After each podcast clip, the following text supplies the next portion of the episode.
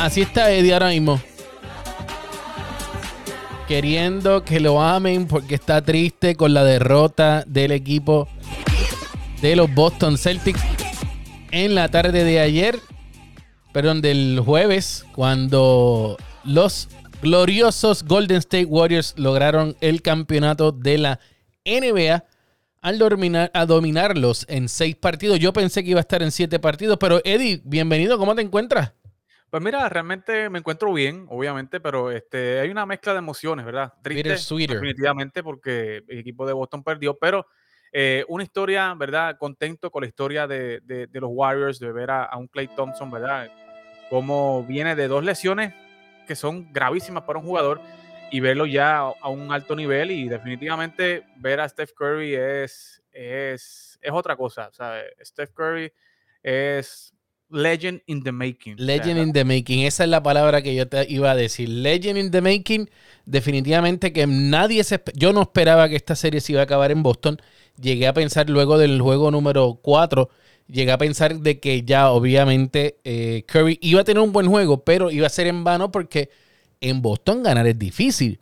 Y no pensé que este equipo de Boston iba a perder de la manera en que perdió en este, quinto, en este sexto partido. ¿Qué te pareció a ti ese sexto partido? Mira, realmente se veía ya un virazón, ¿verdad? Lo que llamamos nosotros en Puerto Rico. Eh, ya se veía un virazón y el momentum estaba a favor de, Golden State, ¿verdad? Y yo creo que eh, la serie se decidió en el cuarto partido, ese, ese partido donde Boston tenía la oportunidad de llevar la serie tres victorias a uno, poner a, Golden State sobre la, entre la espada y la pared, pero ver el performance de, de Steph Curry como él solo pudo sacar a su equipo a flote en el cuarto partido y robarse ese jueguito en Boston y luego pues, ¿verdad? Vimos el ánimo de Boston descender, ese quinto partido, vimos a un equipo de Boston desplomado completamente. Era más que evidente que ya Golden State estaba oliendo sangre y Steve Kerr lo había dicho ya que esta serie se iba a acabar en Boston y así mismo lo cumplieron. Eddie, escucha esto.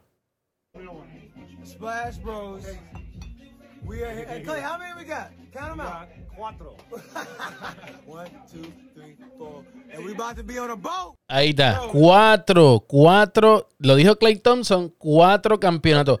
Eddie, ya es hora de contar con los Golden State Warriors como una dinastía. ¿Sí o no? Definitivamente sí.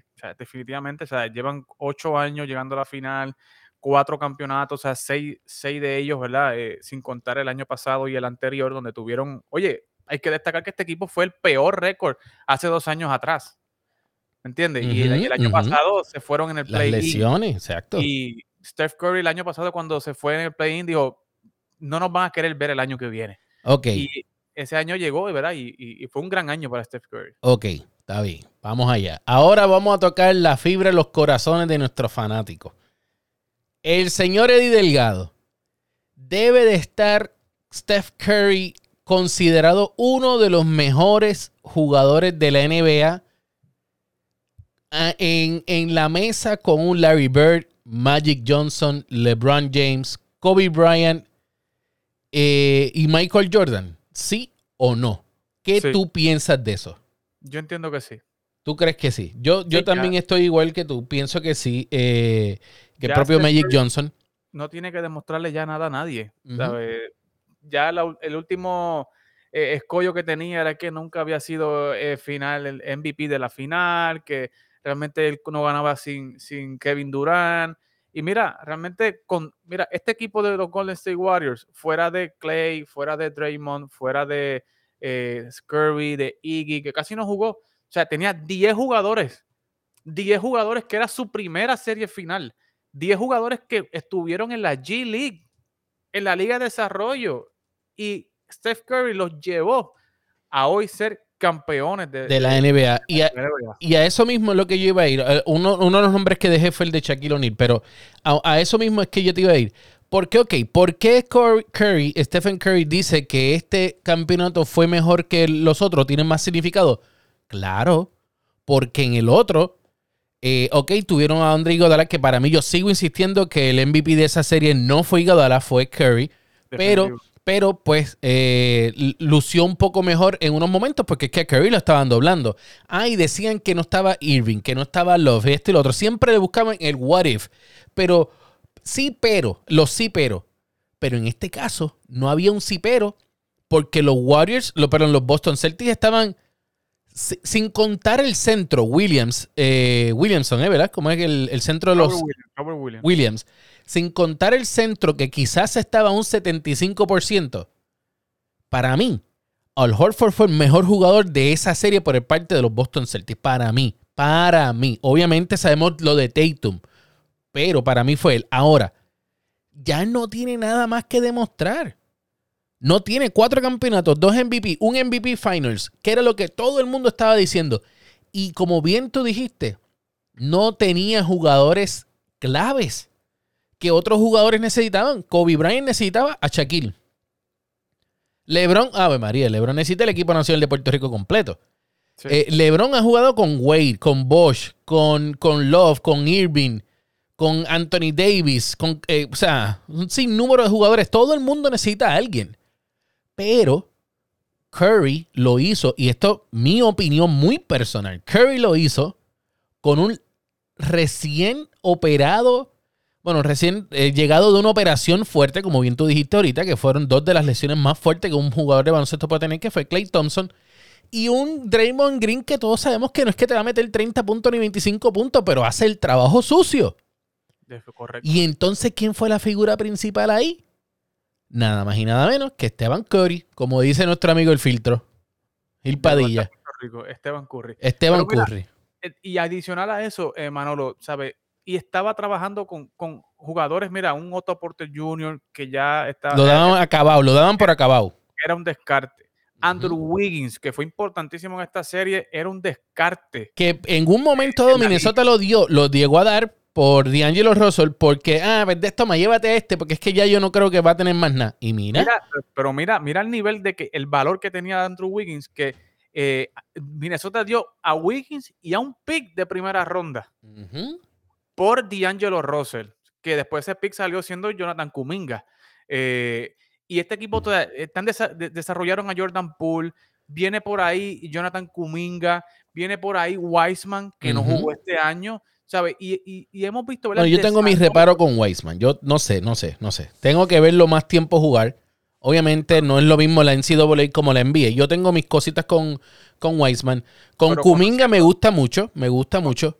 Y conociendo la cultura de este equipo, yo sé que, vamos a ver un... Ah, no, es que ese es el detalle.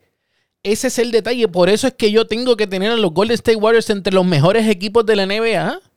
Porque es que tienen o sea, ellos de menos hacen más y desarrollan aún más a los, a, a los jugadores. Mira a Jordan Poole. Mira a Gary Payton, que Gary Payton en un momento dado quiso ser hasta, hasta asistente por tal de estar con el equipo de los Golden State Warriors. ¿Tú sabías esa? O sea, él mm. quería estar hasta de, hasta de asistente si no lo volvían a tomar porque él quería ser parte de ese equipo de los Golden State Warriors. Así que eso es bien importante, bien... Eh, hay, que, hay que destacar la gran labor que hizo Steph Kerr, eh, Steven, Steph Kerr, y, y, no tan solo él, Bob Myers, o sea, el, el, gerente general del equipo de los Golden State Warriors, hay que decirle usted tenga. Porque LeBron se montó. Y mala mía los mabrones. LeBron se montó. Kobe, que en paz descanse, se montó en su momento dado. Jordan lo hizo con sus jugadores. Por eso es que para mí es que Curry está al nivel de Jordan. Porque estos jugadores los se hicieron todos juntos. Draymond Green y Godala sabemos que es, es, una demencia de inteligencia en el baloncesto. Y me imagino que los Warriors lo van a dejar cerquita por ahí porque van a necesitar mucho del, eh, mucha, mucho de su knowledge, de su conocimiento. Pero eh, para mí, yo tengo a Steph Curry, a Steph Kerr, eh, perdón, a Stephen Curry, lo tengo a nivel de Michael Jordan ahora mismo. Me van a decir dos o tres, no me importa, los voy a leer en los comentarios, no me importa. ¿Qué tú crees de eso? Yo, yo estoy de acuerdo, o sea, yo ahora mismo no me gustaría posicionarle, ¿verdad? que si es el número dos o el número tres. no, no, claro, claro. Yo, creo que debe estar ya en la conversación del top ten, eh, porque definitivamente es como tú dices, la visión que trajo Bob Myers, la cultura que se ha creado, se han desarrollado estos jugadores, tanto Steph como Clay, como Draymond Green desde el draft. Eh, mientras todos los equipos de, la NBA se estaban montando, uniéndose a superestrellas, estos muchachos, eh, ¿verdad? Este año no hicieron ninguna eh, contratación de envergadura, no hicieron ningún cambio en el mercado de cambio, o sea, se mantuvieron con su mismo core eh, y todo el mundo los daba yéndose en primera ronda, ¿sabes? Y realmente, pues, ver la evolución de este equipo, el performance. Ahora, Eddie. Y, realmente, eh, Manolo, ¿sabes? Se vio también la veteranía, la, falta de experiencia de Boston en una claro. serie como esta, el, el nerviosismo, la presión sabe que es real, existe y se vio eh, eh, reflejado la inexperiencia por el equipo de Boston. Se lo dije a nuestro amigo David Juste, el esposo de Jenny Torres. La veteranía venció a los novatos porque se quedaron. Boston tenía un mejor equipo, porque es la realidad, pero la veteranía los dominó ahora. Hubiese sido otro cantar si el equipo de los Bucks estuviese 100% eh, saludable y le hubiese ganado y los Boston Celtics no hubiesen ganado a los Bucks, sí. Hubiese un séptimo partido porque con Giannis Antetokounmpo se tenían que, mira, pero mucho porque no sabíamos qué iba a pasar con ese, ese matchup entre entre White, entre, perdón, entre Looney, eh, Draymond Green, o sea, el que fuera a defender a The Freak iba a ser bien difícil. Y uno saludable, Milwaukee Bucks iba a ser difícil aún. Eddie, vamos a tocar un poquito rapidito lo que es el béisbol de las grandes ligas. Ven acá, yo vi ese video que tú subiste a Tap Deporte de Edwin Díaz. ¿Qué fue eso? El, dirigente entró a hablar con él y como mismo entró dio la vueltita. ¿Qué pasó ahí? Pues mira, fue, fue, un clip bien particular eh, que pasó en el partido del pasado jueves, donde los cerveceros estaban visitando al equipo de los Mets. Y verdad, cuando estamos en ese, cuando están en ese, en este juego, ¿verdad? Que ahora se está tratando de regir con tanta... Cibermétrica. La analítica, ¿verdad? Pues eh, en un juego por, una carrera abajo, dos out, pues viene Christian Jelic, ¿verdad? A la caja de bateo, que es un matchup de zurdo contra derecho, ¿verdad? Y, según la estadística, eh, dice que, ¿verdad? Que se supone que tú prefieras envasar a Jelic y enfrentarte a William Adames, que es derecho contra derecho, tú puedes dominarlo mejor. Y pues sale Boxer Walter eh, a consultar con Sugar Díaz, que parece que no lo vio en el clásico cuando se vio con Valentín, ¿verdad? Que, no le tiene, o sea, Sugar no le tiene miedo a nadie. A nadie. A nadie que esté en el plato, no le tiene miedo a nadie. Y él fue y le comentó, ¿quieres envasarlo? Y, y Sugar no lo dejó ni terminar la pregunta. Le dijo, no. Y así mismo se fue, se viró y, se fue para el banquillo. Fue como que, fue como que, yo creo que ni llegó a subir la lomita. Él, tan pronto llegó eh, en el circulito de la loma, ahí mismo viró para atrás y dijo, ok, haz lo que tú digas ahí. Usted es el que manda. Exacto. Y luego, pues, el resultado final fue que Sugar pudo dominar a, Christian Yelich y lo terminó ponchando y acabando el partido. Y luego, pues, de manera jocosa, pues, Walter dijo que realmente él no fue allá a preguntar sino que necesitaba, necesitaba un poquito de ejercicio. Y ah, eso es, eso es. Pero eh, en realidad, ¿sabes? Eh, fue, fue eso, ¿verdad? El mismo Chugar después en entrevista lo dijo que eh, la pregunta era que si él quería envasarlo y él le dijo que no. Y, igualmente dijo que Lindor le comentó y le dijo, no, Chugar, tú tienes que enfrentarte a Christian Yelich. Y él dijo, no, yo lo voy a hacer. Y terminó ponchando el juego eh, ponchándolo y terminando el juego, ¿verdad? Que Sugar está teniendo una gran, gran temporada. Temporada tipo, tipo Seattle, oíste. Temporada tipo Seattle con los marineros de Seattle cuando ganó el premio Mejor Closer. Importante porque hoy este es el último año de Sugar, o sea, Sugar entra de contrato. libre el año que viene. Exacto. Bueno, los New York Yankees, los New York Mets, perdón, tienen juegan para 42 y 23, están en la primera posición. Y el mejor equipo, el mejor eh, récord de la liga lo tiene actualmente los Yanquisitos. Sí, no, hay que decirlo. O sea, los Eddie, Eddie, ¿qué, vamos a hacer, Eddie? Eddie, 47 y 16, Aaron Josh está jugando para ese contrato. Lo malo es que después que juegue ese contrato el año que viene, pues, eh, eh, tú sabes lo que yo, yo, yo siempre le he dicho, y a viva voz lo digo, cuando tienen su contrato grande, cuando, cuando quieren, van para ese contrato, juegan la mejor, la mejor béisbol. Luego que mm. lo firman, se caen. Se caen. Y es que la, y es, no lo digo yo, los números, los números me vaquean. Sí, la, historia, la historia. La historia, Mira, ver, mira ver Pujols. Sí.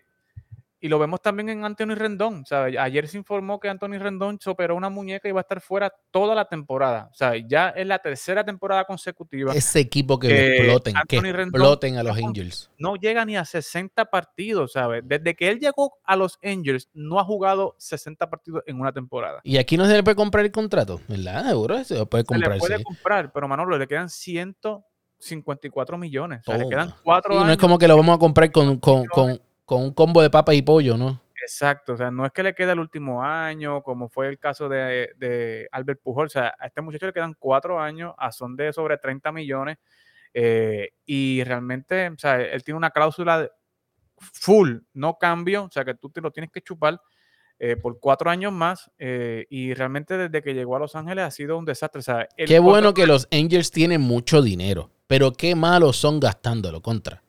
El contrato de Pujol se ve buenísimo al lado del de Anthony Rendon. ¿El de quién? ¿El de quién? El de Pujol. Ah, no, claro, claro, claro, sí. Oye, claro está, porque tan pronto firmaron a Pujol, en ese momento específico fue que ellos hicieron el contrato televisivo de 305 millones de dólares también. O sea que ese contrato lo pagó en la televisión. Pero el de Anthony Rendón, ¿qué? ¿Quién lo está firmando? ¿Quién lo está pagando? Entonces tienen el mejor jugador del mundo ahora mismo en Otani y Mike Trout. Eso dice mucha gente. Para, yo tengo mis cosas con Mike Trout. Y, lo considero que es uno de los mejores jugadores. Pero tengo mis cosas porque no se ha podido probar los playoffs. Punto y se acabó. Y si tú no te pruebas en los playoffs, pues. Si, tú no llegas, o sea, si no, si no puedes llegar a los playoffs. yo pude haber sido el mejor pelotero en mi liga, pero pues si no llegué a grandes ligas, ¿qué hago? Pues yo llegué a grandes. Este llegó a grandes ligas. Perfecto. Qué bueno, se lo aplaudo. Qué bueno, le están pagando buen dinero. Pero pruébate en los playoffs. Pero si eh, estás en un equipo que tiene mala pues, suerte. Por lo tanto, tienen, tiene, tienen que, pues contra. O, y él no puede pedir cambio. Yo no me sé el contrato de Mike Trout, pero él no puede pedir cambio porque es que contra. Ya, yo también necesito, tú sabes, una sortijita. Definitivo, pero yo creo que eh, en Mike Trout está jugándose el, ¿verdad? El camino de vieja escuela, de ser fiel a su equipo, eh, de, ¿verdad? De, estar ahí y además el contrato de Mike Trout es un contrato... Y es el antes de LeBron y después de LeBron. después de LeBron se cambiaba todo el mundo de equipo, antes de LeBron no, él se está yendo como antes. 12 años, 426.5 millones de dólares. Wow, papo. El contrato de Mike Trout y está hasta el 2030, tiene contrato este muchacho. No, este, mucho dinero, mucho, mucho, mucho. Eddie, gracias por estar con nosotros. Nos vemos el próximo sábado aquí en Tap Deportes Extra. Y no olvides seguirnos a través de las redes sociales. ¿Dónde te pueden seguir a ti, Eddie? A través de Eddie Tap PR, tanto en Instagram como en Twitter. Eso es así. Nos pueden seguir a través de Facebook, YouTube, Twitter, Instagram bajo Tap Deportes. Esto es Tap Deportes Extra. ¿Estás en busca de algo distinto, algo diferente, algo moderno para tu actividad privada o cumpleaños? Bizcochos, cupcakes y mucho más lo tiene la gente de Azuquita en Caguas con diseños clásicos y modernos. Solamente tienes que llamar para obtener su servicio impecable al 787-636-1910. 787-636-1910.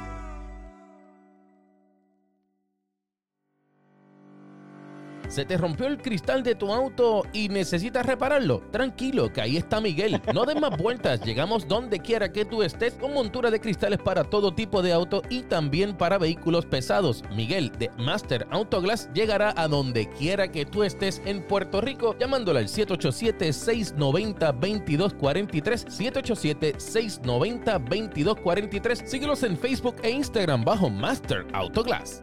Este programa es una producción exclusiva de TAP Deportes.